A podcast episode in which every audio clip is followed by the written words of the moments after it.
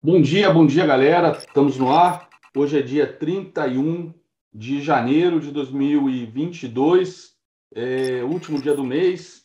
Deixei aí uma mensagem aí para vocês aí no, no Instagram é, e eu vou repetir aqui agora no Morning Call. Se o mês de janeiro é, você fechou, fechou mal, né? Está ruim, é, acha, vamos dar uma revisada aí no que, que você fez de errado para não repetir esses erros agora em fevereiro, tá? E 2022 ainda tem mais 11 meses, então não é hora de desespero, é, não vamos é, piorar, é, não vamos abrir, um, um, não vamos aumentar o buraco, tá? Muita tranquilidade nessa hora, beleza? Vamos lá, hoje qual é o título do Morning Call? Água mole em pedra dura, tanto bate até que a água. Vamos lá, galera. É, eu também comentei, eu pensei nesse título porque não tem nada assim muito, muito, apesar de uma agenda cheia essa semana, é, não tem nada muito assim de destaque, né, é, para comentar. É, e eu fiquei atento aí, eu botei um videozinho de dois minutos no Instagram e no YouTube, é, onde fiz um, aí uma, uma, um spoilerzinho do, dos gráficos de hoje, especialmente, especificamente o SP500 futuro e o euro, né? Acho que são os dois gráficos mais importantes que existem. No caso, o euro é porque na prática é o DXY, é o dólar, e o SP500 é futura bolsa mais, é o índice mais importante de ações do planeta Terra, cuja Terra é redonda. É importante a gente estar tá sempre batendo nisso também. É, e o, tanto o SP, né, ele vem, ele vem aí numa lateralização já dura uma semana naquele num candle de grande volatilidade que cravou o segundo alvo de fibra. Desde então ele está nesse range, com possibilidade de até sair desse range para cima para fazer um pullback, mas é, tô com, continuo com viés bem baixista para o SP500. E o próprio euro, né, que nesse caso ele é o, é o reflexo, né, reflexo negativo invertido aí do DXY, então o euro também perdeu uma bandeirona, foi no segundo alvo de fibra, está ali parado, né, para a gente ver se vai fazer pullback ou se segue caindo. Então, é, de qualquer maneira, suportes né, que ficam sendo testado, testado, testado e não são perdidos, tanto realmente pode é, proporcionar um, um repique, como pode ser perdido. E nessa hora, quando é perdido, é uma estopeira generalizada, né? Até porque, né, como comentei, é um, é um suporte. Se, se parou de cair naquele nível, é porque muita gente comprou, achou que caiu muito e vocês sabem como é que isso funciona. Então vamos lá. É, bom, bolsa chinesa está é, tá fechada. Vou, eu vou mostrar o gráfico mais pra, daqui a pouco, mas é o gráfico ainda de sexta-feira que fechou bem negativo, tá? Está fechada e segue fechada por uma semana devido ao feriado lunar, que come, começa hoje. E isso deixa a gente sem referência para o minério de ferro. O André, tá? volta na madrugada de quinta para sexta. Quinta para sexta, isso. Quinta para sexta, porque começou de começou hoje, né? Então segunda, terça, quarta, quinta, quinta para sexta, então achei que voltava só segunda. Valeu, obrigado. Obrigado aí pela correção. Vamos lá. É, então, é, vamos ficar sem o minério de ferro, então, até sexta-feira. E, de qualquer maneira, é, a China está entrando no feriado, deixando aí um dado preocupante né, é, para a gente que depende muito da China, é, que é o PMI industrial, que caiu de 50,9 pontos em dezembro para 49,1 em janeiro. Isso mostra contração. Abaixo de 50, contração. Acima de 50, expansão. Então, isso é preocupante, mas, por outro lado, olhando o lado meio cheio do copo, isso pode levar a China a mais estímulos né, na economia. É, há duas semanas atrás, a China cortou cortou é, a taxa de juros, né? O Banco Popular, da, Banco Central Popular da China cortou a taxa de juros num momento que os bancos centrais do mundo inteiro estão aumentando os juros para conter a inflação. E a China também sofre com inflação, tanto é que é, já liberou estoques de minério de ferro, de aço, é, enfim, já teve situações. Antes mesmo disso, ela chegou a impor é, taxas de é, exportação, taxa para exportação do minério de, do aço, justamente, isso favoreceu bastante o Brasil, justamente para que exportasse menos e com isso produzisse menos e a, e a produção, a tendência à demanda interna sem novas altas, enfim, ela vem se mexendo aí por conta da inflação, mas diante aí do cenário imobiliário e, e diante de sinais já de retração, e o PMI de hoje corrobora isso, é, há duas semanas ela, ela cortou juros. Então pode vir mais estímulos aí quando a China voltar aí sexta-feira do feriado lunar, tá? Zona do euro, PIB de 2021 também saiu, é, agora nessa sete da manhã, e saiu em 4,6% numa base anual, tá? Quarta-feira nós teremos a nossa reunião do Copom, que é unanimidade, é um aumento de 1,5% na Selic, levando aí a taxa Selic para 10,75. Vai ser a primeira vez em quatro anos que a gente tem novamente juros de dois dígitos, tá? É, o Broadcast fez uma pesquisa com 30 instituições financeiras e 90% delas, ou 27, e é, espero, né, é na, nessa reunião, uma, um sinal de um novo, né, um novo aumento em março mas não existe ainda um consenso. Parte desses, eh, dessas, dessas instituições esperam uma sinalização de outro aumento de 1,5% e parte um aumento de 1%. O Itaú, por exemplo, espera justamente é, em março um aumento de 1%, né? e projeta aí uma final de, um, um final de ciclo de Selic com 11,75, ou seja, março seria o último aumento. Por conta do quê? Já talvez alguns sinais de desaceleração, né? A própria questão aí de um PIB, que o próprio Itaú, acho que foi o primeiro banco ano passado a colocar, projetar PIB negativo, então PIB negativo, é, teoricamente sinaliza recessão, né? Recessão com inflação não é que seja impossível, é o que a gente chama de estagflação, mas é, o próprio Itaú acha que é, vai sair 1,5% agora, 1% em março e para por aí. O IPCA 15 da semana passada deu uma assustada no mercado, né? saiu acima do esperado em 0,58 e o mercado, por conta disso, começou a revisar é, a alta da inflação, puxando os juros para cima, os DIs, né? e inclusive já precificando que o Banco Central, este ano, pela segunda vez, vai estourar o teto da meta de inflação, que para este ano está em 5%. Tá? E o mercado não está comprando né, os comentários que o Roberto Campos Neto está deixando aí nos, nos eventos que participa, de que a inflação estaria perto do pico, tá? Então, isso é o mercado, né, para variar, desconfiado, ou naquela queda de braço, puxando o DIs para cima, tá? De qualquer maneira, a gente estamos fechando aí o mês de janeiro bem descolado, né? Depois de passarmos sete meses descolados da Bolsa Americana, seguimos descolados, só que agora na outra direção. Lá corrigiu e aqui a gente subiu, subiu forte, sendo que o fluxo estrangeiro né, é, para a Bolsa Brasileira ajudou a derrubar o dólar aí para o patamar de 5,40 e entrou até o dia 26 de janeiro, ou seja, ainda não temos o mês de janeiro fechado, entraram 25 bilhões de reais na Bolsa Brasileira, sendo que 35%, sendo que isso já equivale a 35% do que entrou em 2021, galera. Isso em apenas é, os 26 dias de janeiro.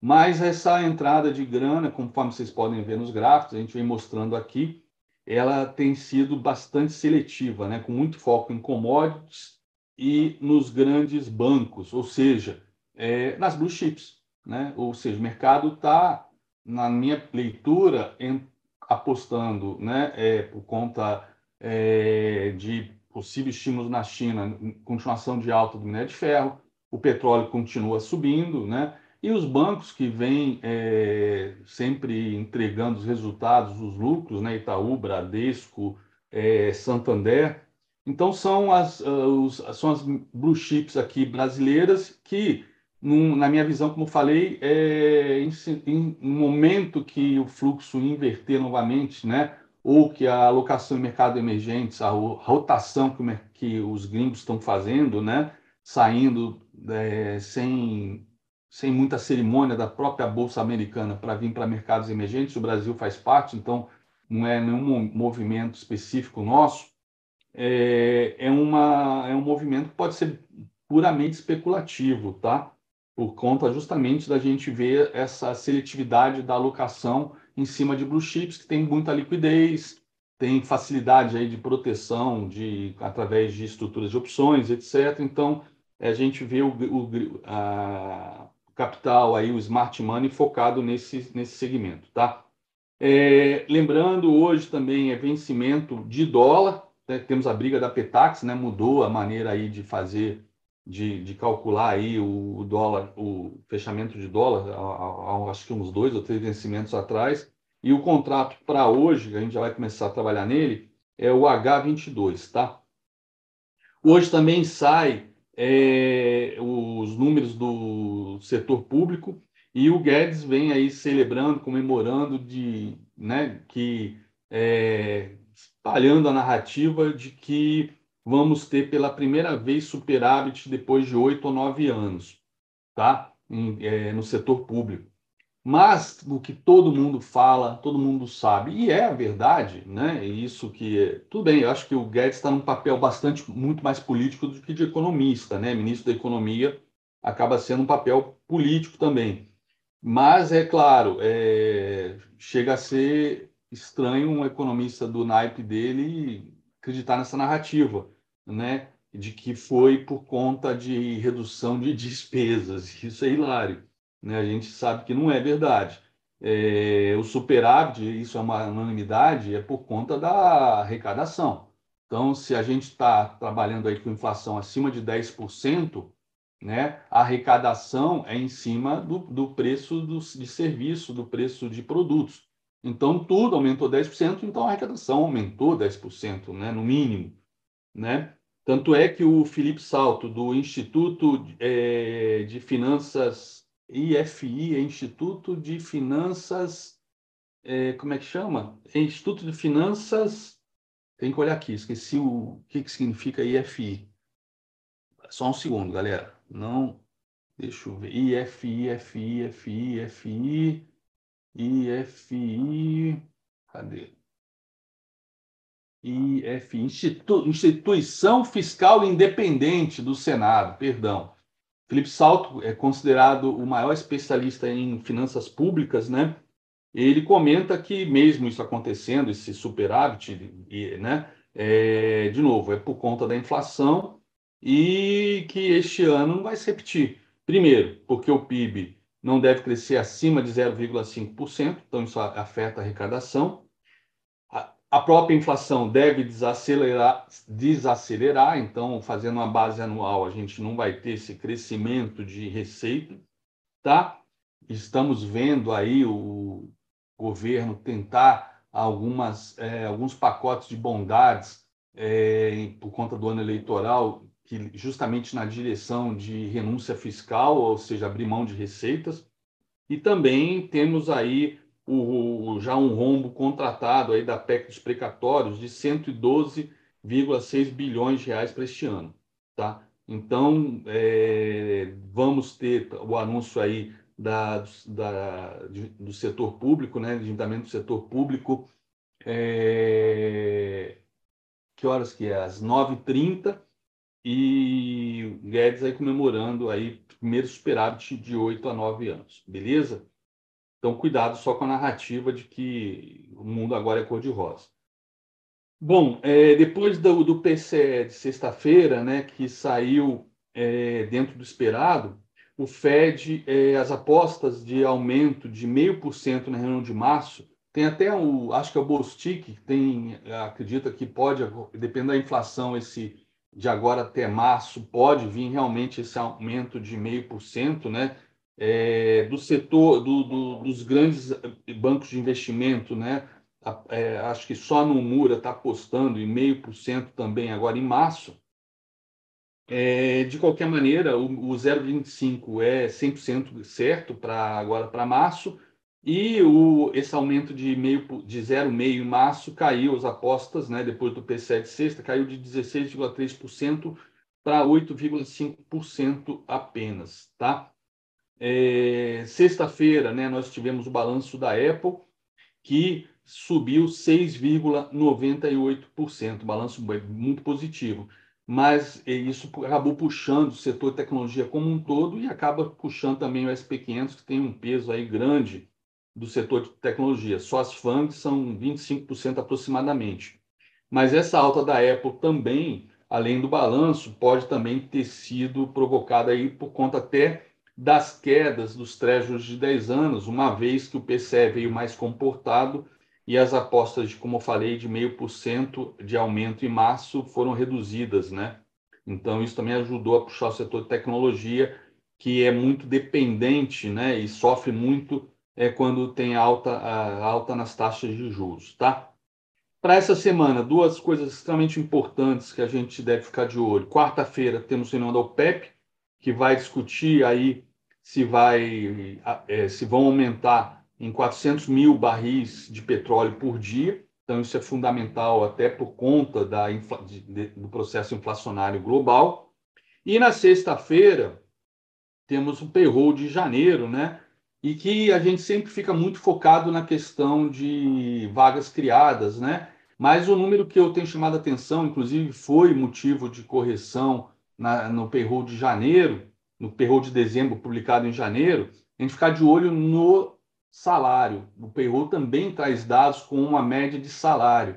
É, é unanimidade que essa inflação global está sendo provocada por energia, né, pelo setor de energia, gás, petróleo, é, mas também pela questão aí do que da, da normalização aí da cadeia de suprimento global que ainda não foi normalizada e o próprio Powell acha que isso só, o presidente do Fed só vai acontecer em 2023.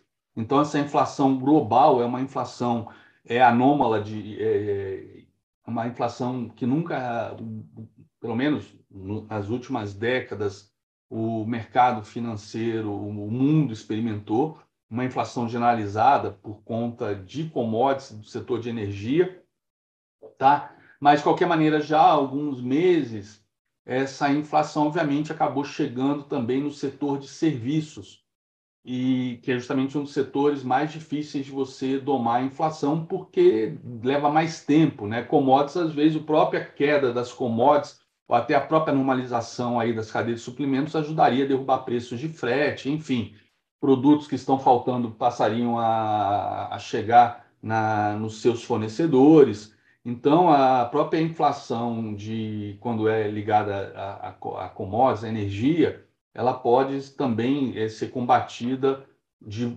de, através de não só da política é, monetária, mas também at através de medidas como que a China tomou aí de é, liberar estoques de minério de ferro, né? Os Estados Unidos chegou a liberar estoque de petróleo.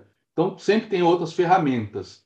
É, serviço não tem jeito, serviço é só com taxa de juros, só com política, política monetária. Então, a área de serviços está o Fed já vem chamando atenção nisso desde o segundo semestre, né, principalmente o último trimestre passado, que a área de serviços que é mais resiliente para poder ser combatida, ela está mostrando uma inflação é, em alta, né? Setor imobiliário idem, também é mais difícil de ser combatida, porque setor imobiliário, aluguéis, envolve contratos, e são contratos longos, então é mais difícil ser combatido. Então, na minha opinião, a gente tem que ficar de olho na sexta-feira, no payroll, justamente nesse dado aí do, do aumento salarial, porque isso dá uma, um, dá uma tendência, dá uma direção aí de como é que está indo a questão de a questão inflacionária na área de serviços. Beleza? Então é isso. Esse é o Morning Call da minha parte. Daqui a pouquinho eu volto com os gráficos e passo aí agora a bola para o Fabrício. Bom dia, bom dia. Eu fui só ticando assim, ó. Já, André já falou, André já falou, André já falou. Só faltou a piada da matriz Calcutá, então eu vou contar, tá? eu posso contar uma piada que eu, que eu li esse final de semana? Ah. O cara ligou para. Como é que chama? Ligou para o laboratório. Falou: eu queria agendar é, um exame de espermograma Aí a atendente falou: tudo bem, qual é seu plano? Ué, é aí bater uma punheta e voltar para casa, pô. Pronto, também já não vou contar piada, já te conto também. bom dia, bom dia, galera do YouTube, bom dia, galera dos projetos 10%. Começando, começando mais uma semana, acabando janeiro, janeiro que voou, né, pessoal? Estamos aí já aqui agora, recuperados, prontos, começando fevereiro aí e pau na máquina, pau na máquina. Bom, o André já foi bem completo aí, em termos de agenda, passando, comentando a questão da, da, da sexta-feira, né? Do, é, do PCE, do que aconteceu, do, da subida de Apple. Aqui no Brasil a gente ainda terminou a semana no positivo, né? É, apesar aí de Petro e Vale, né? Apesar da correção de Petro que a gente viu aí, é, parte dela talvez justificada, né? Ou usando como justificativa aí o que o, preside, o, o, o presidenciável, né? Vamos dizer assim, o suposto candidato a presidente Lula é, atacou a companhia, que vinha num rally aí, né? Acabou realizando parte na sexta-feira, mesmo com a subida do petróleo aí, né? E a gente teve também aí a, a Vale, né? Mesmo com a, a puxada do minério aí de, de mais de 5%, acabou fechando no negativo, mas ainda assim nossa semana foi positiva, né? Um começo, um janeiro aí é, bem diferente do que a gente viu na bolsa americana. Destaque negativo da semana ficou para Americanas, né? A MER3 que caiu a mais de 10% depois da unificação das ações. Uh, Lame 4 e Lame 3 deixaram de ser negociadas, né? E agora so, são negociadas só sobre o ticker AMER3, tá?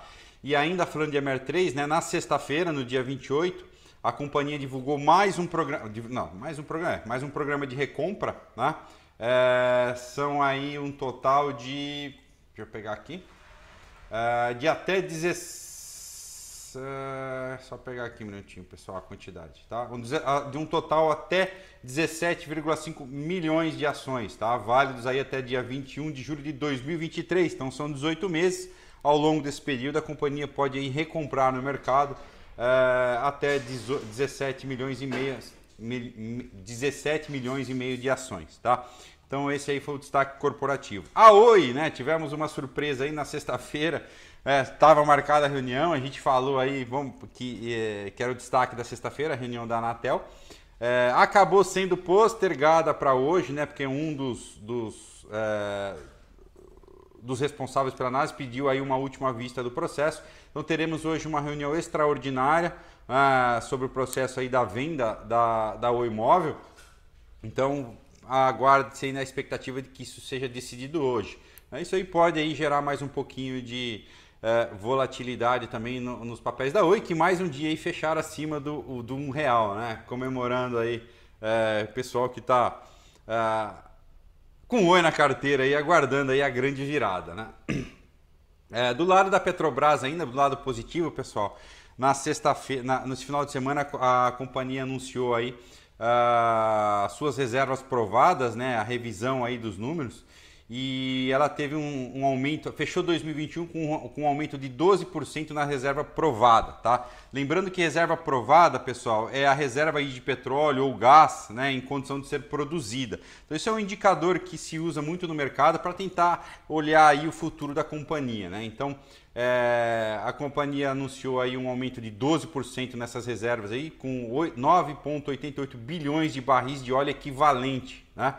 É, foi o maior, a maior adição, em 2021 né, foi a maior adição é, de reserva da história, foi 1,97 bilhão é, de barris de óleo equivalente.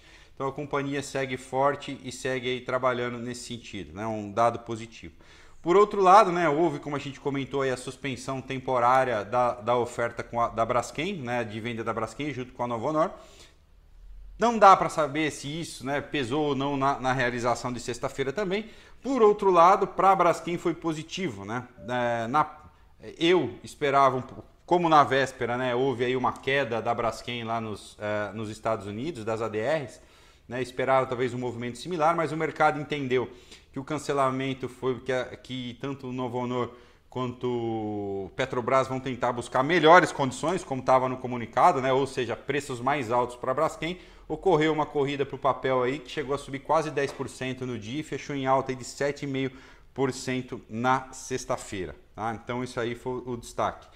Em termos de resultados, né, pessoal? Essa semana aí a gente tem uma semana interessante também nos Estados Unidos, tá? Hoje, sem, sem muito destaque na, na agenda de resultados lá, mas amanhã a gente passa, a gente tem Google divulgando o seu resultado depois do fechamento, a gente tem a AMD também depois do fechamento. Uh, então fica o destaque aí para a gigante Google uh, amanhã, tá? E antes da abertura a gente tem a ExxonMobil aí divulgando seu resultado. Essa semana a gente tem ainda uh, Spotify, tem Facebook na quarta-feira. Uh, Amazon na, na quinta-feira. Então, uma semana aí para a gente ficar de olho no mercado americano aí. A gente teve bastante movimento né, nos aftermarkets aí durante o dia também por conta da divulgação de resultados. E aqui no Brasil, né, oficialmente se abre a temporada de resultados, começando no dia 1 com Indústrias Home. No dia 2 a gente tem Santander aí puxando a fila uh, dos bancões, já divulga o seu resultado antes da abertura, o que já começa a dar para a gente um norte do que esperar é, dos bancos, né? A expectativa dos analistas é que, o, que os resultados cresçam é, em relação ao ano passado, né? No quarto tri. Né? É, deve desacelerar em relação ao que cresceu o terceiro tri, mas deve crescer em relação ao quarto tri do ano passado. Tá?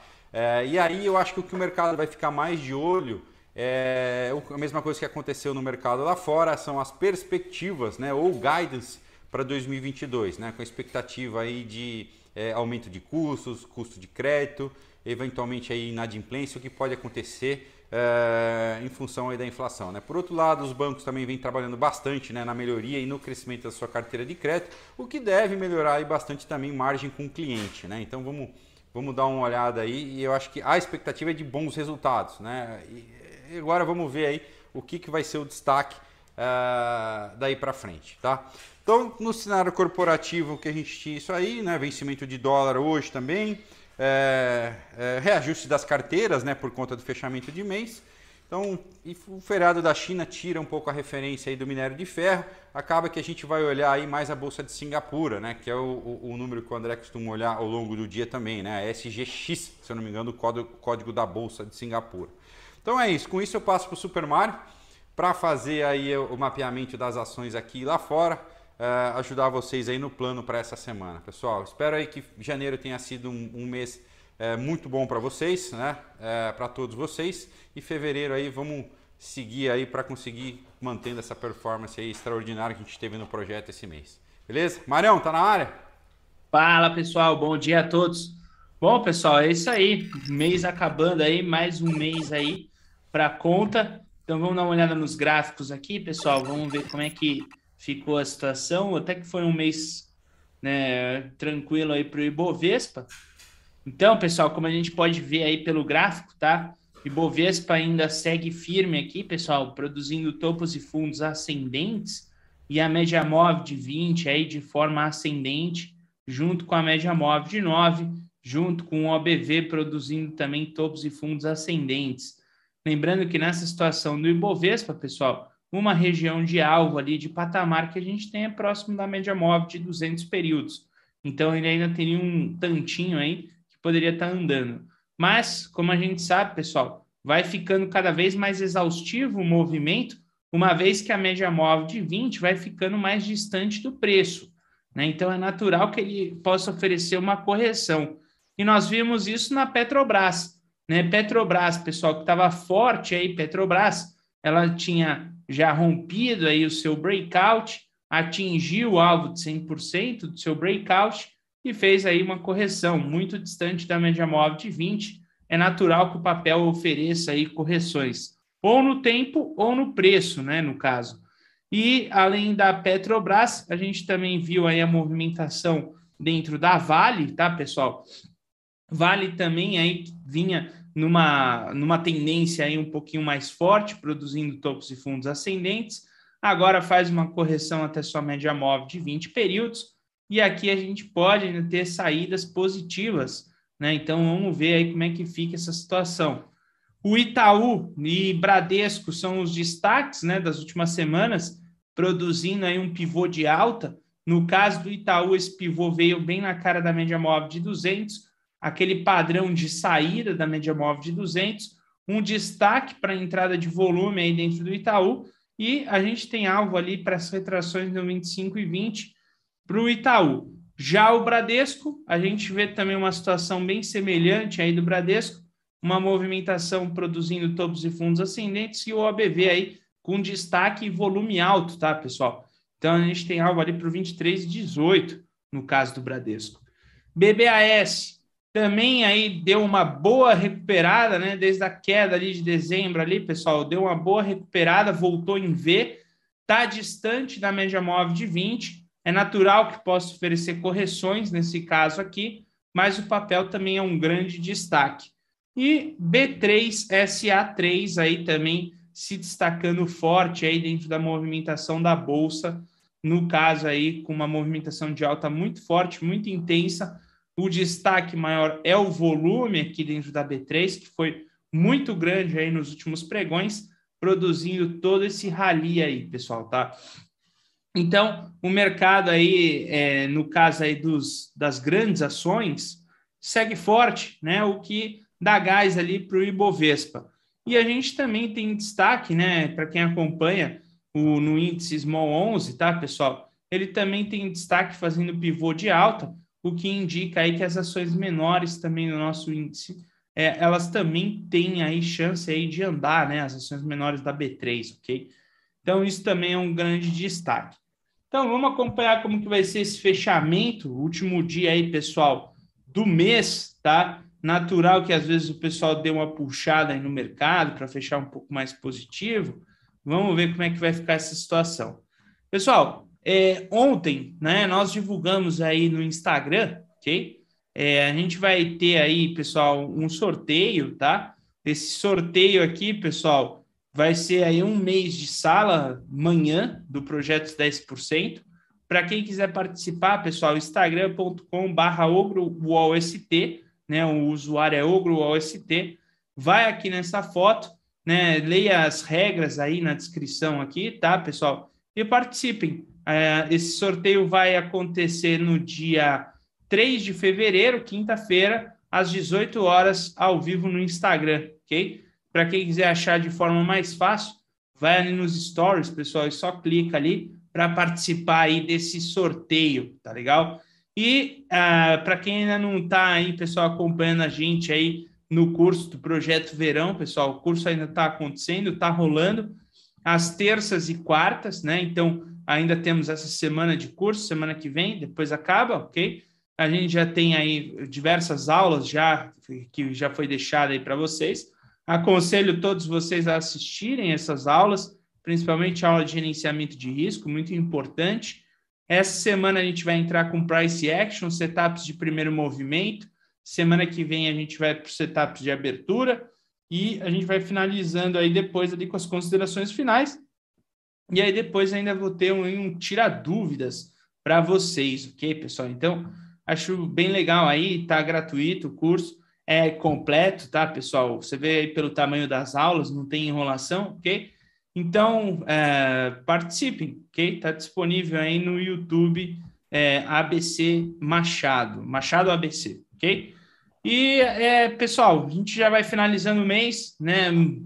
Para mostrar aí para vocês, mantendo aí, pessoal, fechando o mês aí, mês muito bom dentro das operações dentro do Nasdaq Futuro, com exceção ali no nosso swing trade, mas um mês muito bom, fechando aí positivo aí 3,287 de todas as operações entre day trade e swing trade no mês de janeiro. Vamos com tudo para fevereiro, para a gente ter mais um mês espetacular aí, operando aí todos os dias a abertura do mercado. Beleza? Passo para o André para ele dar continuidade junto com vocês aí, pessoal, e vamos que vamos. Fala, galera. Vamos lá, vamos olhar os gráficos.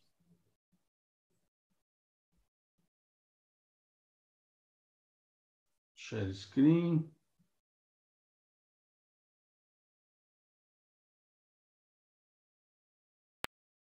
Vamos, vamos começar aqui recapitulando só o IBOV. É, IBOV, né? Não, não tem muito que adicionar o que o Mário já adiantou. A tendência aqui do, do IBOV é, é de alta, clara. Tivemos aí uma pequena correção na sexta-feira, tá? E a gente tem que ficar atento nesse, nesse local onde teve a correção, tá? Porque a gente pode continuar tendo um movimento de correção aí ao longo do, do dia ou da semana, o que seria extremamente saudável, visto que a gente começou janeiro, né, dia 5 de janeiro, a gente fechou em 101 mil redondo, praticamente 101,005. Então saímos de 101 mil, viemos até quinta-feira, viemos até é, 112.500, né? 112.566, e foi uma alta de 11,41, praticamente em linha reta.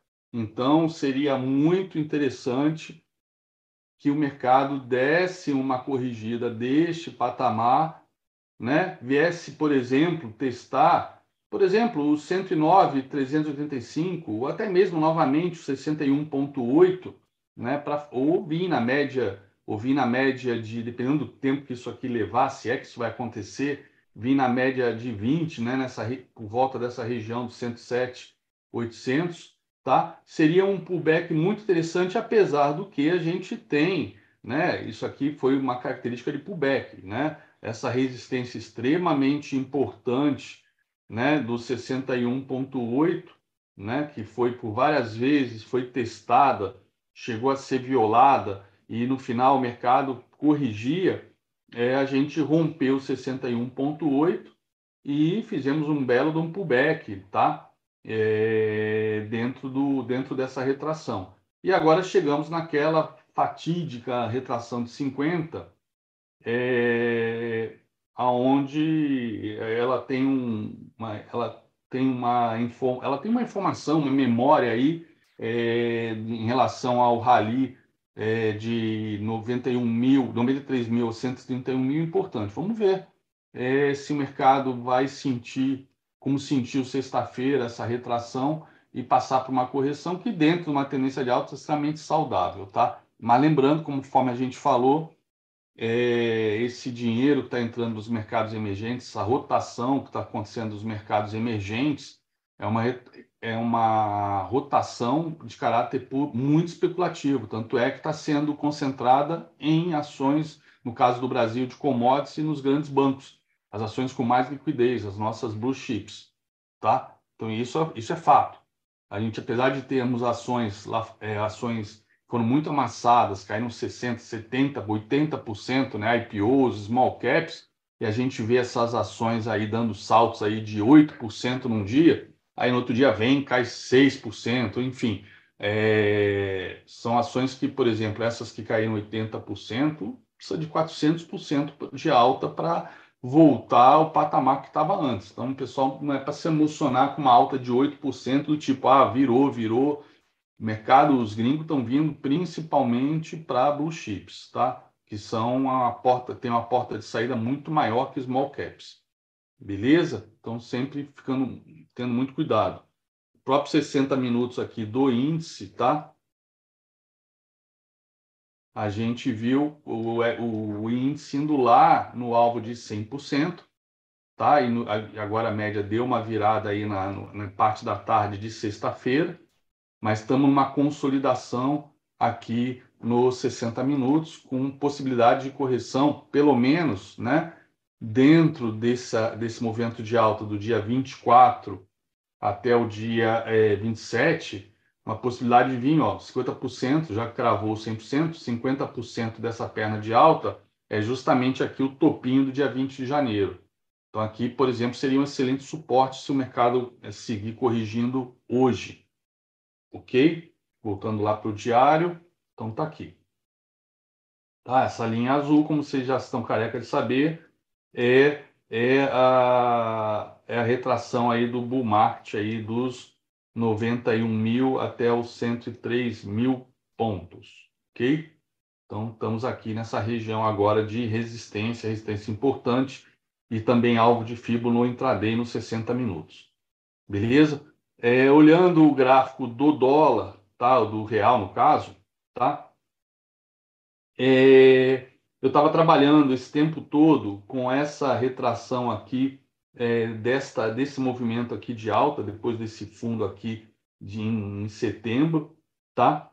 e testamos essa retração de 61,8 é, semana passada, né? Lá no dólar index, né? Já testou isso algumas semanas atrás. Então a gente, por conta até desse fluxo, a gente descolou é, da bolsa americana e também descolamos da queda no dólar, da alta no dólar é, ao, ao, longo do mundo inteiro, tá?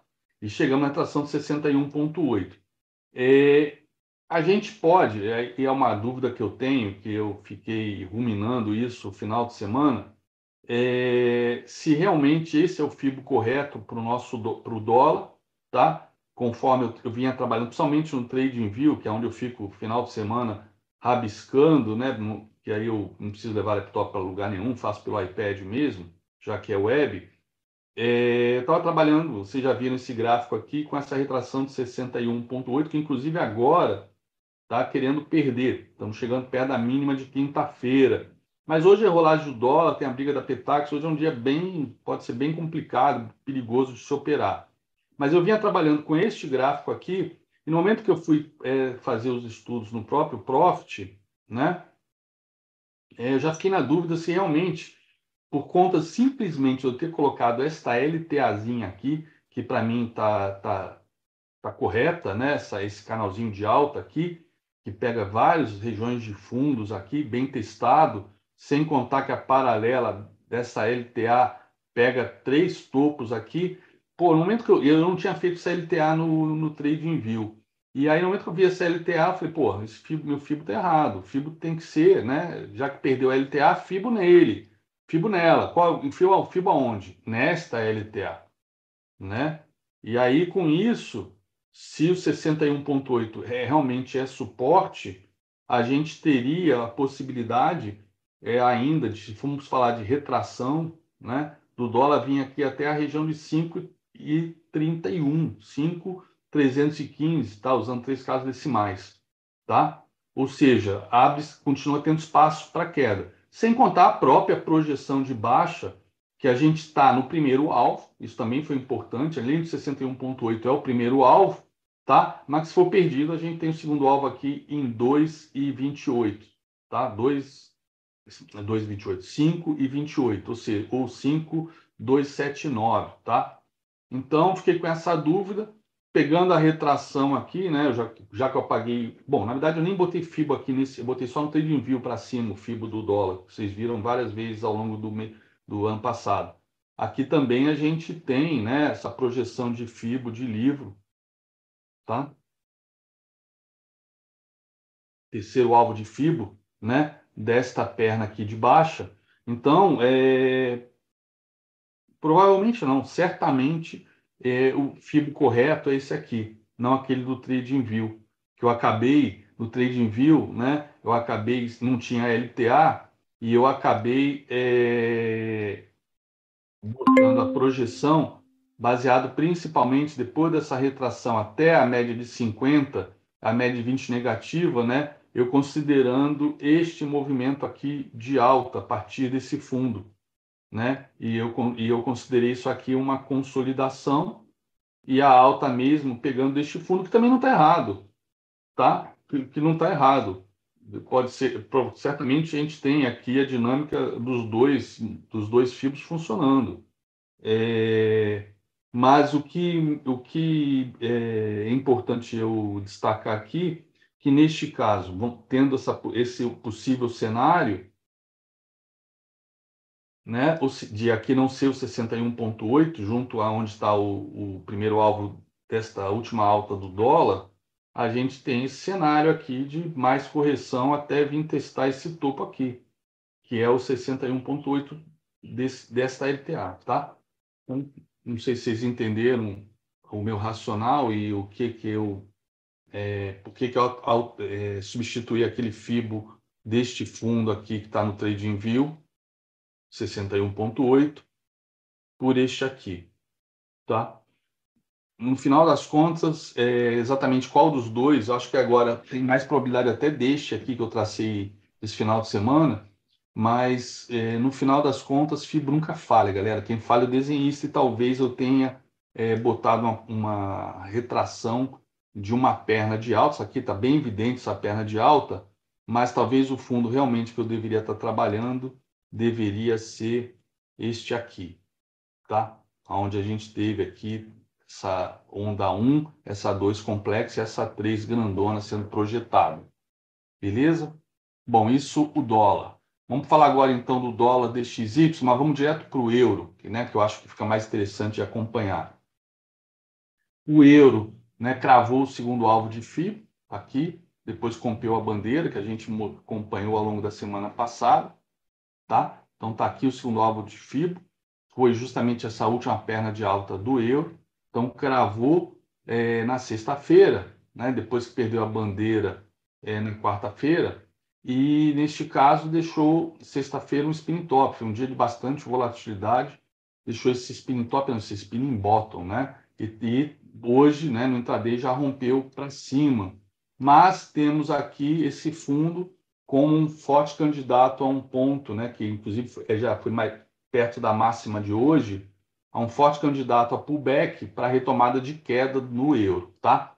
É, e isso, obviamente, impacta no DXY, já que o euro tem aí quase 60% no peso do DXY. É que o euro está tá até mais bonito de ver o desenho do que o, o dólar index, tá? O dólar index aqui, ó, ele foi lá no primeiro alvo de fibro, né? Depois que rompeu este topo aqui, depois que rompeu esse topo, foi lá no primeiro alvo, primeiro alvo que levou ao rompimento deste topo aqui, tá? Esta perna de alta, justamente aqui eu tracei no mesmo período o do nosso dólar, do nosso dólar, do nosso dólar real. Por isso também que eu estava usando no Trading View esta esta retração aqui do nosso dólar real, tá? É, esta retração aqui, reparem que depois que atingiu esse topo, né, a retração de 38 foi gravada com perfeição e depois ele veio cravar com perfeição a de 61.8, que é aquela que eu fico monitorando para ser possível local de reversão. E aí subiu, e aí, rompendo este topo, né? Primeira projeção feita é a deste topo que foi rompido. E aí tivemos aqui, então, o rompimento deste topo, né? É onde está essa retração.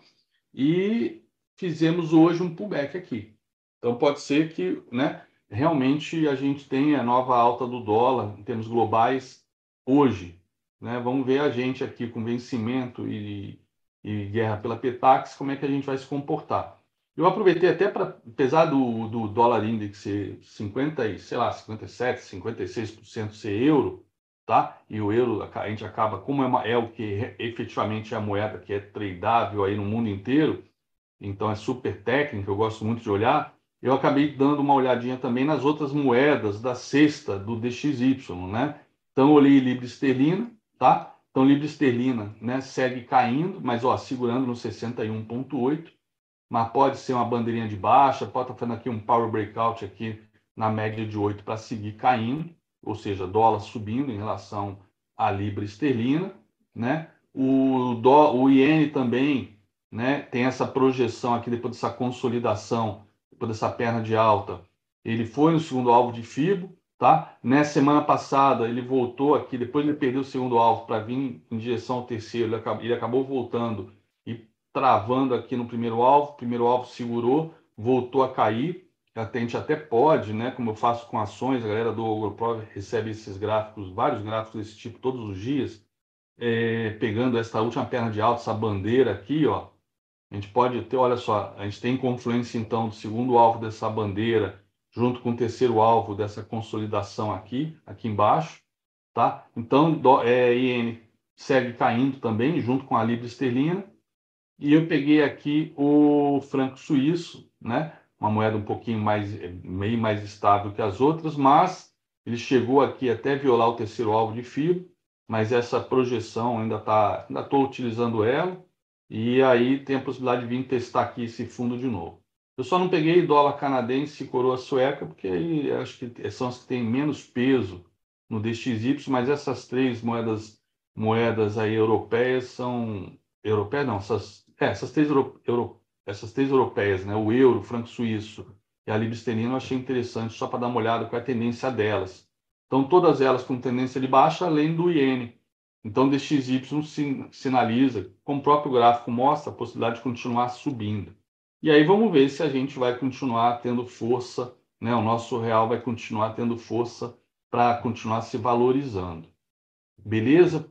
É, SP500, como eu falei no vídeo que eu mandei mais cedo, SP500, né? A gente teve aqui é, no dia 24 esse candle que foi um dia de forte queda, né? Chegou a cair 4, mais 4% e acabou indo cravando o primeiro alvo e voltando tudo, tá? Depois de cravar o primeiro alvo. E desde então, todos os candles estão aqui dentro deste candle aqui do dia 24, tá? Todos, incluindo a sombra, né?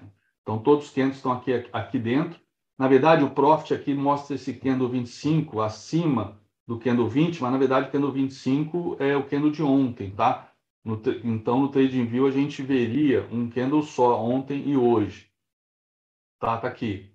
Então, ó, até mais, é, mais interessante a gente acompanhar aqui então, no TradingView, a gente está vendo aqui, ó, todos os candles aqui dentro desse candle de volatilidade, esse martelão, tá? É, todos eles trabalhando aqui dentro, inclusive abaixo dessa máxima aqui, tá? Então, tem essa pequena diferença aí por conta do ponto de fechamento do SP500, que o Profit fecha meia-noite e o TradingView fecha no horário que fecha mesmo o contrato, que é às 19 horas, tá? E no domingo ele abre às 19 horas de domingo e fica aberto até às 19 horas. Ele abre às 20 horas de domingo, né? E fica aberto até às 19 horas de hoje, que é esse candle aqui vermelho. Então, nesse caso, 0,19 de baixa, tá?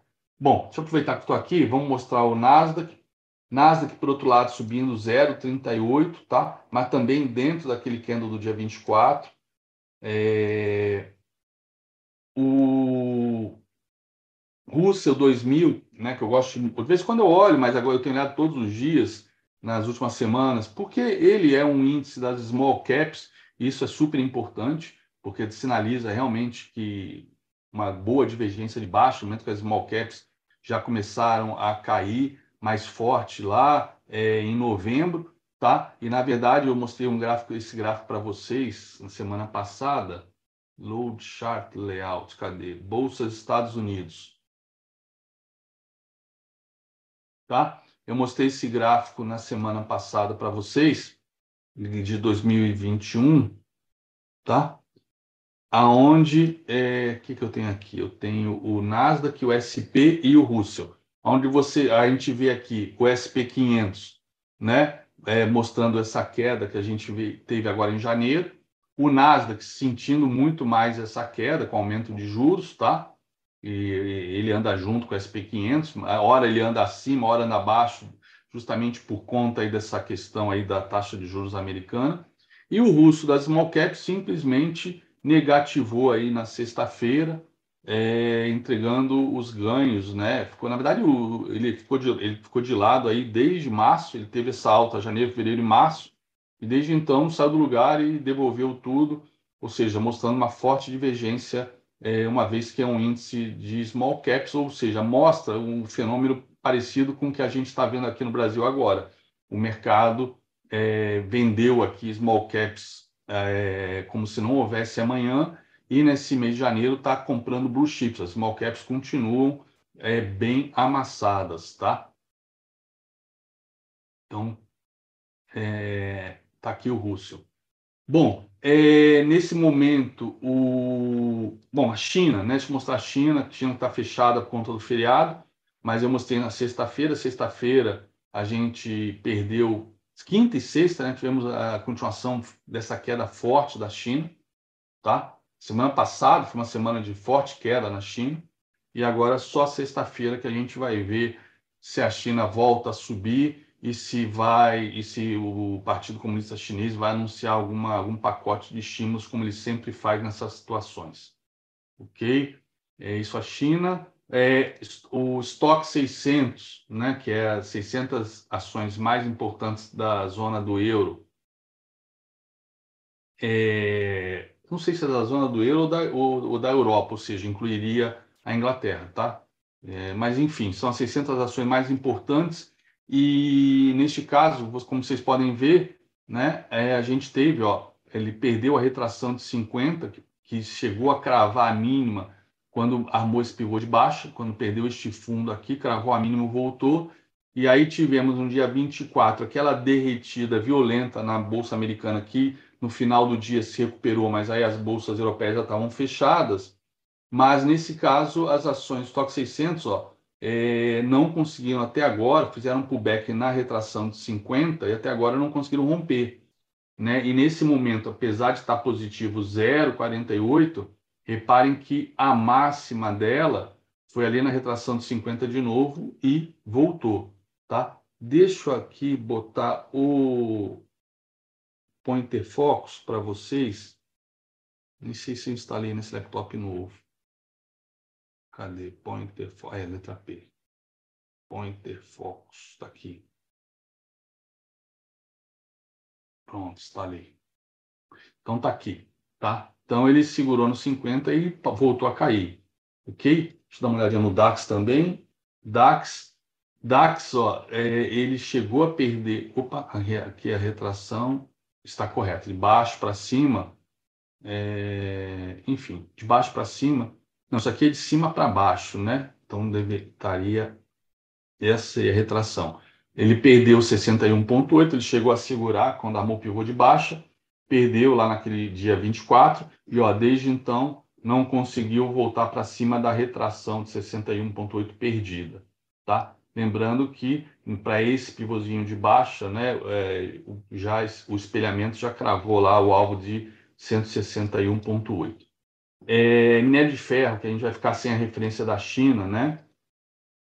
Essa alta de 4,88 no contrato futuro é o próximo contrato futuro, tá? É, então, aparentemente, o mercado já se posicionou, já comprou o próximo vencimento de, de contrato futuro. E apesar de, a, a, dessa alta de 4,88, a alta foi bem maior, é, vindo a fechar perto da mínima. No final, ao longo do dia, ao longo da madrugada, né, lá em Singapura,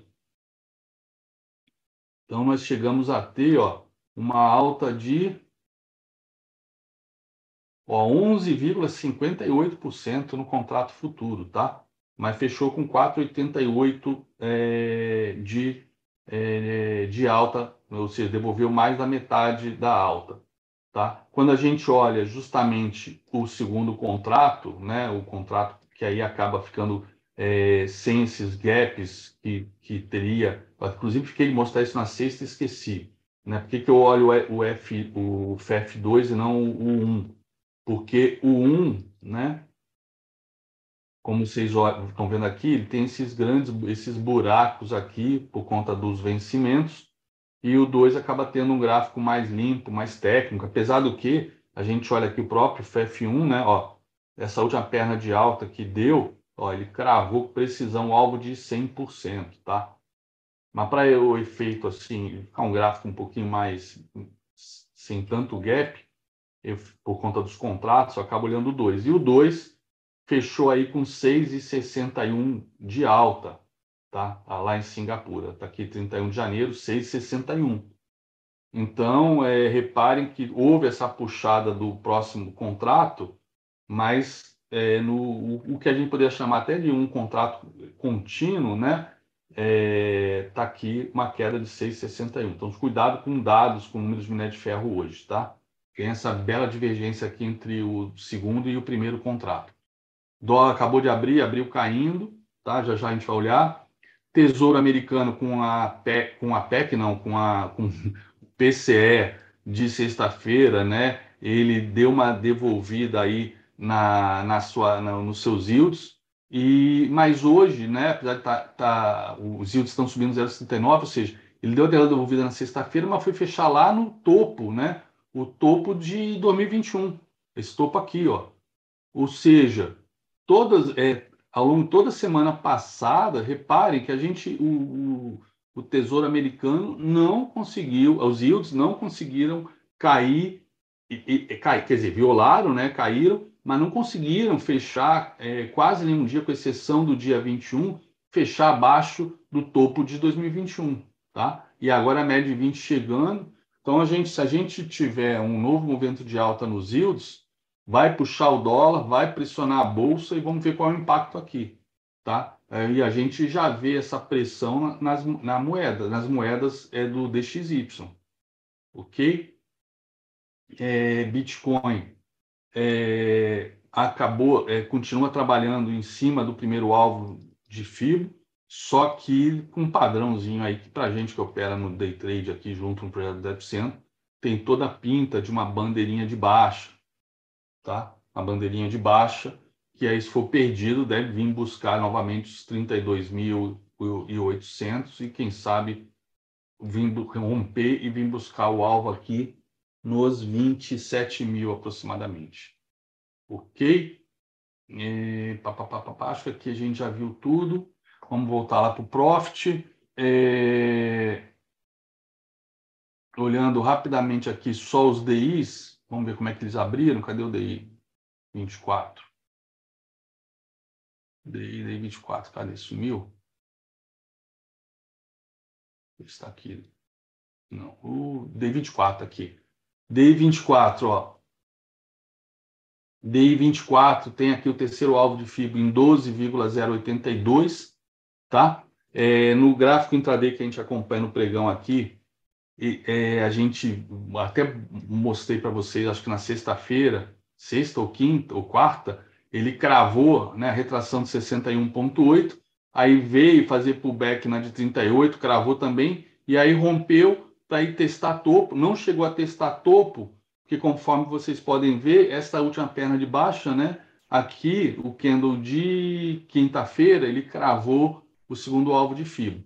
Abriu agora nesse segundo alvo de FIBO, nesse instante, recuando, né? Talvez venha fechar gap. tivemos essa puxada aí na sexta-feira no DI, tá? É, vamos ver se ele vai romper. Se romper, tá lá. Temos alvo aqui dessa perna de baixo, alvo nos 12,011 e aquele 12, é, 12,082 que é do diário, tá? Então, DI tem sua correlação direta com o nosso dólar, mas hoje é vencimento. Vamos ver o G, como é que estava o G, ó. O G veio, ó, já deram uma puxada forte no G, tá? O G veio aqui agora na abertura, no testar o fundo da semana passada. Esse fundo semanal aqui, então, esse, essa retração semanal que a gente viu o dólar tentando romper o 61,8 da semana anterior sem sucesso, rompeu mas voltou e aí na briga institucional ele perdeu o fundo da semana retrasada, no caso, semana passada perdeu da semana retrasada.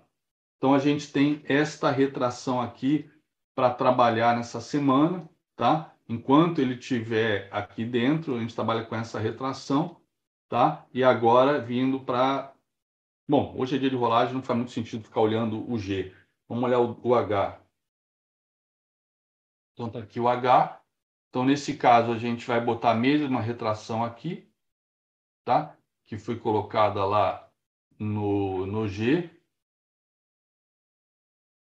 Só botar aqui em branco. Ok? Então, tá aqui a retração para essa semana.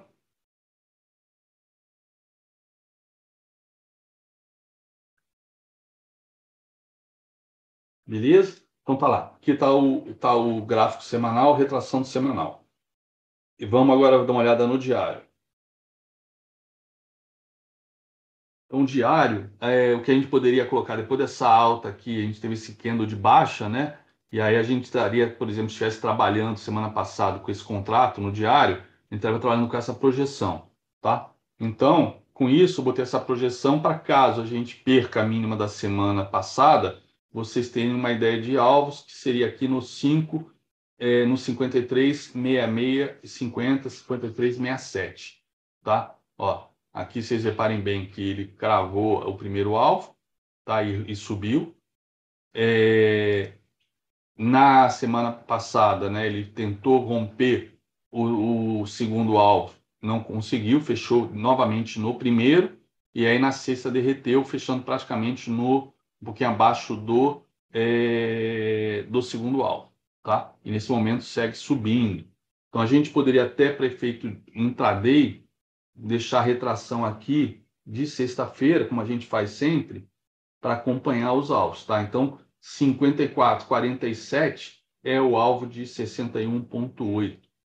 Vamos lá, 60%. 60%, 60 minutos. Então tá aqui, 60 minutos, tá? Querendo deixar aqui agora por enquanto, mas ainda temos 53 minutos pela frente, um belo piercing line, que é um padrão altista, ok? Mas de novo, dia de rolagem, dia de vencimento do G, é, tudo pode acontecer. Então cuidado aí com com com dólar, tá? Então vamos para 5 minutos, que é onde a gente opera no day trade, tá? Então tivemos essa abril é, em queda e tivemos, tivemos essa bela puxada aqui, tá? Opa. Aqui está a retração que eu coloquei de sexta-feira. Ok? Retração de sexta-feira. Bom, não vou perder tempo traçando a projeção para baixo para ver, se, ver se acertou, qual alvo que foi. É... O máximo que eu acho que a gente pode ficar de olho aqui, já que está, é, tá, é, apesar de estar tá subindo, ele vinha numa tendência de baixa, tá? Vamos botar aqui na, com a VWAP, né, que melhor, né? VWAP bem ascendente agora. Qualquer entrada na ponta compradora, para mim, para poder ter um, um local para pôr stop, é, tem que esperar um pullback nessa VWAP, tá? Bom, mas de qualquer maneira, eu, eu às vezes eu faço isso só para mim, para não ficar muito poluído, mas vou compartilhar com vocês, deixar aqui essa projeçãozinha aqui dessa perna. Ó, se a gente for olhar essa projeçãozinha aqui, essa retração, perdão, 61.8 está aqui bem no média de 20, bem aqui nesse fundo, bem aqui nesse fundo. Então, tá vendo? Eu, nessa retração que eu fiz, eu já estou vendo que a projeção dessa bandeira que foi perdida aqui na sexta-feira à tarde, né, na última meia hora, a projeção dela foi no terceiro alvo de fibra. Por que, que foi no terceiro alvo de fibra? Porque se eu pegar essa retração e botar para o lado, isso eu sugiro sempre para quem ainda não sabe projetar, é pegar é, movimentos passados, né, e botar retração, que você vai descobrir aonde está a projeção. Ó, tá aqui, ó. Tivemos então esse movimento de alta, ó, e fomos um terceiro alvo de fibra, já que eu estou usando a terceira retração, né, para baixo, tá? Então tá aqui.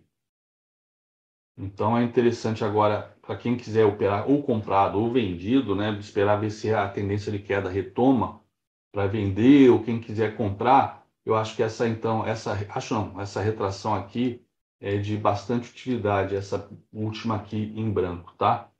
Para efeito tático aí de ver entrada, de botar stop, enfim, de ver reversão de tendência, continuação de tendência. Por exemplo, continuação de tendência para mim, para entrar comprado agora, além da possibilidade de, fazer, eh, de entrada após um pullback na VWAP, eu esperaria o rompimento aqui do 54,24, um pullback e o rompimento da máxima para ir embora, tá? Ou seja, Deixa eu desenhar aqui. Se eu tenho aqui esta queda, ó, 61.8 seria o ponto para ele voltar a cair, tá? E ele quase foi lá agora, né? Chegou bem pertinho, chegou aqui numa máxima de 22,50. Aqui estava como 24, faltou um ponto e meio, tá?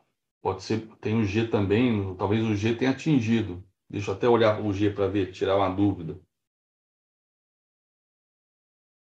Vamos botar o G aqui.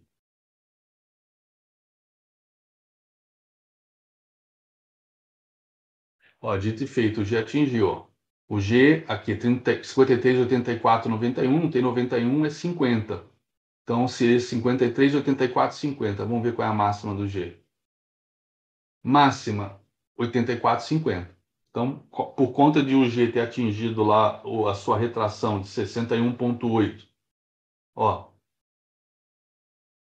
61,8 acabou influenciando aqui no H. É o que eu deduzo, né?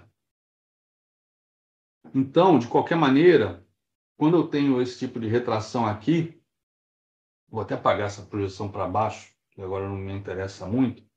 Quando eu tenho esse tipo de, de de movimento aqui, ó, de novo ele voltou para a faixa de Gaza. Quais são, qual é a melhor maneira de se operar isso? Né? Quando está na faixa de Gaza e, e ele teve um movimento de queda e aí ele sobe vem para a faixa de Gaza. Cara, operar vendido ou comprado quando você é da faixa de gás. Como é que eu operaria isso? Ou seja, ele teria que romper isso aqui, fazer um pullback. E aí eu compraria, né? Eu compraria no rompimento aqui do pullback. Ou, né, ele, ele fez a queda, vem até o 61.8, e aí eu não sei se vai ficar zigue-zagueando aqui ou não, mas se perder os, essa, esse, essa retração, esperar também um pullback nela, e aí sim a venda, né? A venda se perde a mínima, né? Assim como aqui seria a compra se rompe a máxima, tá? Então aqui dentro é um local que eu particularmente é, não me sinto confortável para operar aqui dentro. Ok?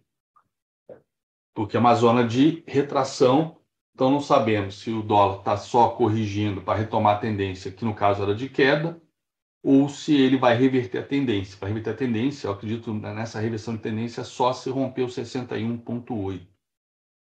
Ok? Então agora é, é, momento de espera é, no dólar. Aproveita, vamos lá para o índice. Opa. Índice aqui no semanal.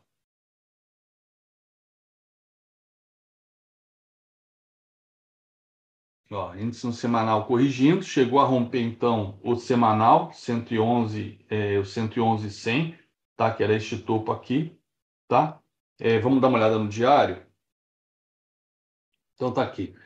No diário, o que, que ele fez? Né? Ele foi no segundo alvo de fio, a gente acompanhou aqui vários dias tentando romper sem sucesso. Está aqui ó, a projeção desta perna de baixa. Ó. Esta perna de baixa rompeu esse topo aqui, foi no alvo de 100%. Tá? E, e agora, depois de vários, várias violações e candles né, que sugerem, até por conta de ser um alvo de FIBO, né? Esses candles sugeriam uma reversão, tá? É, a gente está caindo agora e perdendo aqui é, essa zona aqui que pelo, no intraday vai, deve parecer uma acumulação, tá? Perdendo aqui essa mínima aqui, né? Sugerindo aí uma possibilidade de queda. E aí, neste caso, né? Havendo uma queda, aqui a retração, uma, uma a retração aqui desse movimento de alta, tá? E aí o nível de 50 tá aqui na casa de 107, 650, bem aqui no topo, ou seja, faria um pullback nesse topinho aqui, tá? Apesar do que esse topinho já passou por, por um pullback, tá vendo aqui, ó? Isso aqui tá igualzinho no Ibov que, a gente, que, eu, que eu mostrei para vocês, tá? Ele rompeu aqui esse topo no Ibov, e depois veio foi pullback e foi embora e foi no segundo alvo de Fibo, tá? Então vamos lá, 60 minutos. Já já eu boto isso no GoPro para vocês, tá, galera? Então, ó, 60 minutos. Ó, 60 minutos eu já tinha deixado aqui um fibo para essa última perna de alta, porque na sexta-feira ele já tinha vindo corrigindo as retrações 61.8, ó, e agora segue caindo, tá? Segue caindo para vir buscar o fundo aqui, o fundo aqui da sexta, tá? É, e aí eu já tenho aqui, neste caso, a, a retração que eu tracei para vocês maior, né? Essa retração em azul aqui. O semanal, como foi rompido, eu vou apagar, tá? Essa, vou usar a minha coloração de semanal, mas não é semanal. Isso aqui é a correção do último, último movimento de alta, né? É... Branco tá? Então tá aqui. Aqui essas seriam as retrações, se a gente continuar caindo. E aqui já perdemos 61,8. Por enquanto eu posso até apagar já isso. Então, beleza. Esses aqui seriam né, os movimentos mais é, os movimentos técnicos aqui usando o FIBO do índice. Ou seja, ele corrigir até uma dessas retrações aqui embaixo, tá? Ou, né, se o mercado voltar a subir, tem rompendo aqui os, os 113,595, tem alvo aqui em 116,270. Ok? E para efeito de projeção de 60 minutos para baixo, né? Eu teria aqui essa projeção aqui para baixo, tá? Então tá aqui, o terceiro alvo dela, inclusive, tá junto ali, né, no, na, na retração de 50. Engraçado, eu, esse branquinho aqui eu gosto muito para semanal. Deixa eu deixar em azul. E deixar até mais grosso mesmo. Vou deixar assim. Fica melhor. Espontilhado, sei lá, não estou curtindo. Então tá aqui, ok? Então tá aqui os alvos possíveis se perder os 111, 435. Vamos olhar cinco minutos, um time frame um pouquinho menor. Ó, temos aqui uma consolidação interessante, ele estar aberto com gap de alta lá em cima. Temos essa consolidação aqui. Então, a gente pode até trabalhar, né, perdendo aqui este fundo. Ele já, na verdade, ele já perdeu esse fundo. Ele já perdeu este fundo, mas a gente poderia projetar isso aqui para baixo também, uma, dar, um alvos menores, ó. Dar alvos menores para fazer gestão aí do trade. Deixa eu ver, eu tinha aqui esta perna de alta, foi rompida, cravou o primeiro alvo, ó, e agora cravou o segundo. Acho que é melhor trabalhar, continuar trabalhando com ela. Tá aqui. Cravou o segundo alvo de FIBO agora, tá? Tá a última perna de alta que o índice deu, cravou o segundo alvo de FIBO agora deu uma segurada, tá? Deixa eu já mandar para vocês esse, esse estudo aqui, para vocês importarem aí para pro, a máquina de vocês. Vou mandar para o Light também para a galera que ainda não entrou no GoPro e está acompanhando a gente pelo YouTube e entrou no grupo do Light, o GoPro Light, que é, um, é para fazer, não é bem degustação, é para ver alguns estudos, não é um outro que eu coloco para saber, ah, conhecer a qualidade do nosso trabalho, dos nossos estudos, tá? Então vou mandar o print e vou mandar também os estudos para quem quiser importar para o seu próprio. Vou mandar para o Light e para o oficial. Deixa eu fazer a mesma coisa aqui no Dolinha, ó. Dolinha, ó, rompeu 61.8, ó. Ó, Dolinha fechou no 61.8 e na sequência rompeu, tá? Às vezes, bom, não fiz agora, mas é, a galera que me acompanha sabe que às vezes eu faço isso. Ele deixa uma sombrinha dessa, eu falo, abro. Se romper essa máxima, eu vou entrar comprando e boto stop de 2 a 4 pontos. Né? Se eu tivesse aqui sozinho, eu talvez tivesse feito isso, até por conta do do baita candlezão e do falso rompimento aqui da retração. Né? Eu botaria uma compra com stop 2, 3 pontos. E se ele rompesse e voltasse para dentro da retração de FIBO, eu me estoparia com 2 a 4 pontos. E depois, se rompesse para cima de novo, eu entraria outra vez. O setup pedágio. Mas eu não iria, por exemplo, comprar isso, botar stop lá na mínima nem a pau. Mas de qualquer maneira eu não fiz, seria um, é um trade que eu não fiz, mas tecnicamente seria como eu operaria essa retração de 61,8 tá? E com isso segue subindo. Então, próximo alvo aqui é o topo, tá? E se romper esse topo, a gente projeta essa perna toda de baixo para cima. Ok? Eu posso até vai projetar essa perna para cima do Kendo 1, que não está errado não, mas é, não tem muita utilidade para mim agora. Ó. É, até teria esse alvo aqui de 54 e 44 né? Ó, atingindo o segundo alvo agora, desta perna de alta, tá? Eu prefiro ficar aqui com essas retrações e vamos ver se vai romper esse topo. Até porque já passou o movimento aqui, não adianta agora projetar. Então, bom, deixa eu colocar aqui o estudo para a galera. Imagem. E vou botar também isso aqui. E agora vou botar o estudo para quem quiser importar já com o fio. Não precisar fazer na, na unha esses mesmos fios, tá? Então tá aqui. É... Então, deixa agora. Opa! Janela vertical. Tá aqui o dólar. Tá aqui o índice. Ó, índice. Estão querendo perder aqui o alvo de 100%. Então você já sabe, perdendo alvo de 100%, ó, próximo alvo 111,240. E aqui é interessante, se perder este fundo, né? Então, este é um fundo que é difícil fazer, eu não faria a venda por violação. Por quê? Porque ele pode violar e voltar para cima. Isso aqui é um suporte, um suporte fibra importante.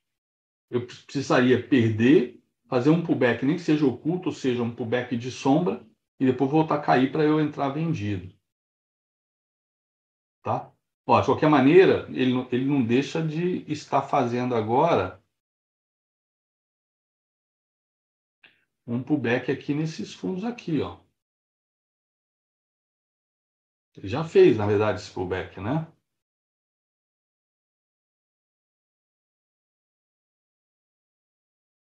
Ele já fez esse pullback aqui. Então tem que ficar de olho agora nisso aqui. Opa!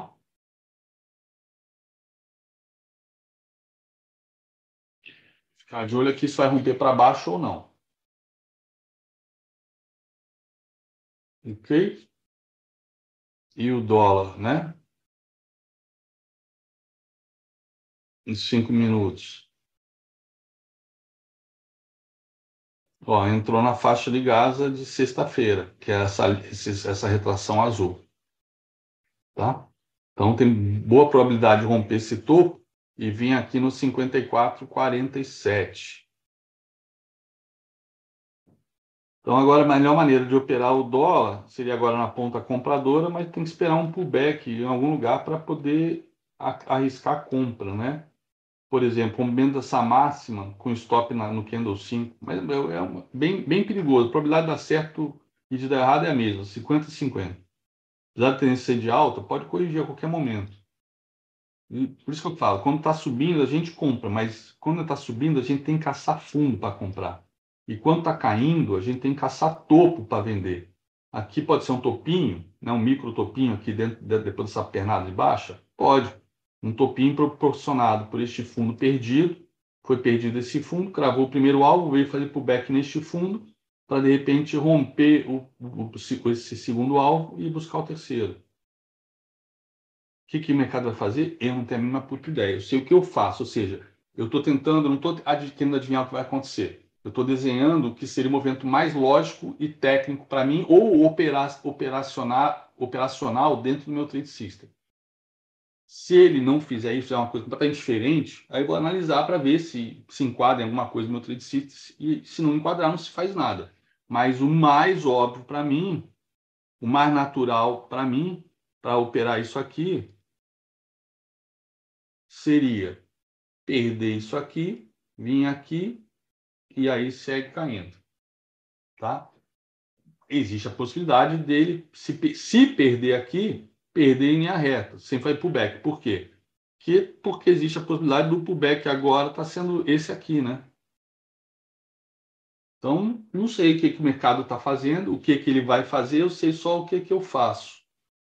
Pode até, inclusive, ele voltar aqui para dentro dessa consolidação e vir uma retração dessa pernona de baixo, uma retração de 50, né? aqui nessa região de 112, 200.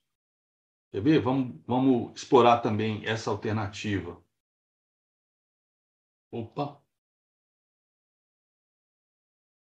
Explorar essa alternativa. Ele viria aqui numa retração. Ó. Aqui as retrações. Poderia vir numa retração, ó. Vem aqui nos 290, deixar um candle de reversão e voltar a cair. Ok? Então, é, eu boto às vezes vários títulos por causa disso, pra, porque eu não sei o que o mercado vai fazer, então eu tento é, antecipar todos os cenários possíveis. Quando se encaixar num desses cenários, e aí eu vou analisar se, se dá compra ou dá venda, dependendo da tendência que o mercado tiver, do padrão, das correlações, do horário, tá? Pra, em busca de alguma coisa que faça sentido para mim. Por exemplo, Será que ele pode estar vindo fazer pullback neste fundo aqui que foi perdido? Não sei. Mas é um pullback, se bater aqui e voltar a cair, eu não entraria vendido. Né? Será que está vindo na média de 8 para cair? Não sei. Como, como eu falo, não sei o que, que ele vai fazer. Tá? Ó, Veio na VWAP. Será que ele está batendo na VWAP? Vindo na VWAP para voltar à venda? Aí beleza, aí tem o setup VWAP. Ou seja, faltam três minutos. Ele pode até avançar mais um pouco, mas ele teria que fechar abaixo da VWAP, mesmo que seja um candle de alta. E aí o próximo candle teria que ser vermelho, ou seja, abaixo da VWAP caindo, sinalizando que a VWAP está jogando para baixo o preço. E aí eu venderia no fechamento desse candle vermelho, ou se ele voltar tudo né, no próximo candle, mas voltar com força, eu entraria na violação do candle 6. Tá? Isso se ele fechar abaixo da VWAP. Esse é o meu setup VWAP. Se quiserem mais detalhes, tem aula sobre isso no YouTube, tá? É a média dos tubarões. Ó, o dólar, por exemplo, está vindo na VWAP. Ó, aqui eu tinha botado essa retração para justamente monitorar o 61.8, ou seja, ele rompeu o 61.8 dessa queda, beleza. Mas agora ele teve essa porrada para cima, eu quero monitorar o 61.8 desta alta, que está aqui, ó. Se bem que a VWAP está bem em cima, né? Vamos ver. Só que nesse caso, ó, aqui está 38 porque eu usei o fibo que já estava traçado. Se eu quiser ver realmente o, o, a retração certa, né? Está é, aqui, ó, essa aqui. Quer dizer, a retração é a mesma, mas se quiser mostrar para vocês o nível certo para ninguém se confundir, estaria aqui, ó, 61. Opa, fiz errado de novo. De baixo para cima. Pronto, 61.8, esse aqui de baixo. Tá? Ó, segurando no primeiro, no 38. Não deixa de ser um pullback. Ok? E aqui, ó, além de ser um pullback, olha que interessante. Não sei se vocês conseguem enxergar. Talvez vocês enxerguem nos dois minutos, mas ele fez um pivôzinho de alta. Olha que beleza. Cadê? Ó. Olha que beleza isso aqui, ó. Subiu, caiu e rompeu, ó. E nesse caso, ó, ele foi aonde? Ele foi no primeiro alvo desse pivôzinho de alta. Primeiro alvo, ó. Já que eu estou usando a primeira retração. Olha que interessante. Vamos explorar isso aqui, ó. Olha só que bacana, nos dois minutos. Se eu pegar aqui nos dois minutos e botar aqui, ó. Olha que bacana. Olha, olha a precisão do fio. Para quem está acompanhando só o pera dólar, está acompanhando desde o início do pregão, abertura, olha só. Olha só, cara, como é que tem oportunidades de ouro aqui para a gente ganhar dinheiro. Né? Principalmente quem bota a ordem no 61.8 quando eu boto, como eu boto quando eu estou operando é, quieto aqui, sossegado, sem essa preocupação de estar tá mostrando, lendo o mercado para vocês. Olha só, que conta linda no 540950. Né? 0950, foi a 30 e tanto. Mais de 20 pontos de gain em coisa de 1, 2, 3, 4, 5, 6 minutos. 6 não, 6 vezes 2, 12 minutos. 12 minutos, 30 pontos de acabou o dia. Acabou o dia. Olha só que coisa linda. Mas vamos lá, vamos já explorando aqui, já passou. É, então, olha só, ele foi perna de alta, corrigiu 61,8 né, de livro. E agora ele corrige 38,2, vindo aqui perto da VWAP. Tá? E como a gente usa aqui um pivô de alta, bem bacana, né? aqui era o primeiro alvo, vamos botar o terceiro alvo desse pivô, já deixar aqui que está bem técnico, não é movimento. Então, vou projetar o pivô, não vou projetar o espelhamento, não. Ó. Ó, primeiro alvo. Então, segundo alvo, ó, 54, 44. Terceiro alvo, 54, 57. 57? 54, 57. Está aqui. Vamos botar para 5 minutos. Ó, ah, e olha só, não é só o 38.2, é o pullback do pivô que ele fez. Ele veio no pullback do pivô. Ele foi pro back na cabeça do pivô. Vamos ver. Se não romper o 38, ó, isso aqui tem que subir logo. Senão isso aqui vem uma bandeirinha de baixa e ele pode vir aqui no 61.8. Tá? Mas para realmente eu acreditar que, tamo, que fez o pivô de alta e que vai seguir subindo, ele não pode perder aqui essa retração ou a cabeça do pivô. Então estaria aqui, ó, movimento, ó, tá aqui para vocês. Não sei se alguém pegou essa alta por alguma razão. Deixa eu ver aqui no chat se alguém pegou essa alta. É exatamente, é stop com dois pontinhos, dois pontinhos. Deixar a ordem ali, dois pontinhos. Às vezes eu tomo dois ou três stops fazendo isso e depois vai embora. Paga, paga fácil, paga fácil, paga fácil. Eu adoro comprar no 61.8. Daniel entrou, show de bola, parabéns, parabéns. Olha, o, o Yuri também entrou. Também entrou. Porra, fez 7 pontos com 25 contratos. Muito bom. Por que você não fez mais? Ó, o Léo pegou 12 pontos. Show de bola. Parabéns, parabéns, parabéns, galera. Parabéns, parabéns. E agora, ó, e o índice está aqui, né? Ó, vindo na VWAP. Ele fechou acima da VWAP. Eu não gosto quando fecha acima. Eles têm que ter socado para baixo, tá? Então não vejo mas, de qualquer maneira, se por acaso ele vier para baixo, o próximo candle, eu preciso esperar o próximo candle fechar. Faltam dois minutos. Fechar um candle vermelhão aqui, eu já vou olhar isso aqui com uma, uma regressão com reversão na VWAP, né? ou uma bandeirinha de baixa, para vir buscar o próximo, o terceiro alvo. Né? Mas aí seria legal também o dólar voltar a subir, para isso aqui cair, enfim. Vamos ver. É assim que a gente vai trabalhando, fazendo a leitura, né, minuto a minuto, né, não minuto a minuto, porque o Kendo são cinco minutos, mas minuto a minuto eu fico olhando né, e tentando ver o que, que esse mercado está fazendo. Não que eu queira adivinhar, mas, tipo assim, o que, que ele pode fazer? Se eu, tivesse, se eu for, quisesse adivinhar, eu ia chegar e dizer, ele vai fazer isso. Às vezes até consigo, né? Das, as, várias, as várias possibilidades, às vezes, que eu vejo, na verdade, é uma só porque fica tão óbvio o movimento, está tão técnico, que eu falo, cara, o mercado deve fazer isso. E a galera que me acompanha já viu isso acontecer uma porrada de vezes, né? Tá? E fica delirando aqui. Ah, puta, foi exatamente o que você falou. Isso quando eu identifico o mercado está bem técnico e já vem fazendo as coisas que eu imaginava que ele faria. Nesse momento agora, ainda não tenho condições de, de é, traçar um único cenário. Tem vários cenários possíveis aqui aquilo que o pessoal que é mal intencionado, né, quando a gente fala, ah, pode subir ou pode cair, pô, que porra de análise é essa? Que pode, o mercado pode subir, pode cair, pode cair de lado. A gente traça os cenários, se pode subir, até onde vai subir, se pode cair, como é que cairia, a partir de onde cairia, e encaixando no seu trade system quando você opera. Assim que funciona né, o price action. É isso, galera. Acho que não tem muito mais que eu agregar aqui para você. Olha, o Vinícius pegou 19,5 pontos. Show de bola. Parabéns. Parabéns, Vinícius. Já sextou. Mas vamos fazer então dessa semana de primeira semana de fevereiro, seis, seis não, cinco sextas-feiras, né? A gente pode sextar todos os dias, não precisa sextar hoje e sair de férias. A gente pode sextar hoje, sextar amanhã, sextar na quarta, na quinta, na sexta. Aí que é bom. Imagina, uma semana de cinco sextas-feiras, um sábado e um domingo. Que delícia né? É muito bom essa sensação de cestar, né? Tipo, liquidei a fatura, fiz o meu trabalho, fiz o dever de casa, fiz o que era certo.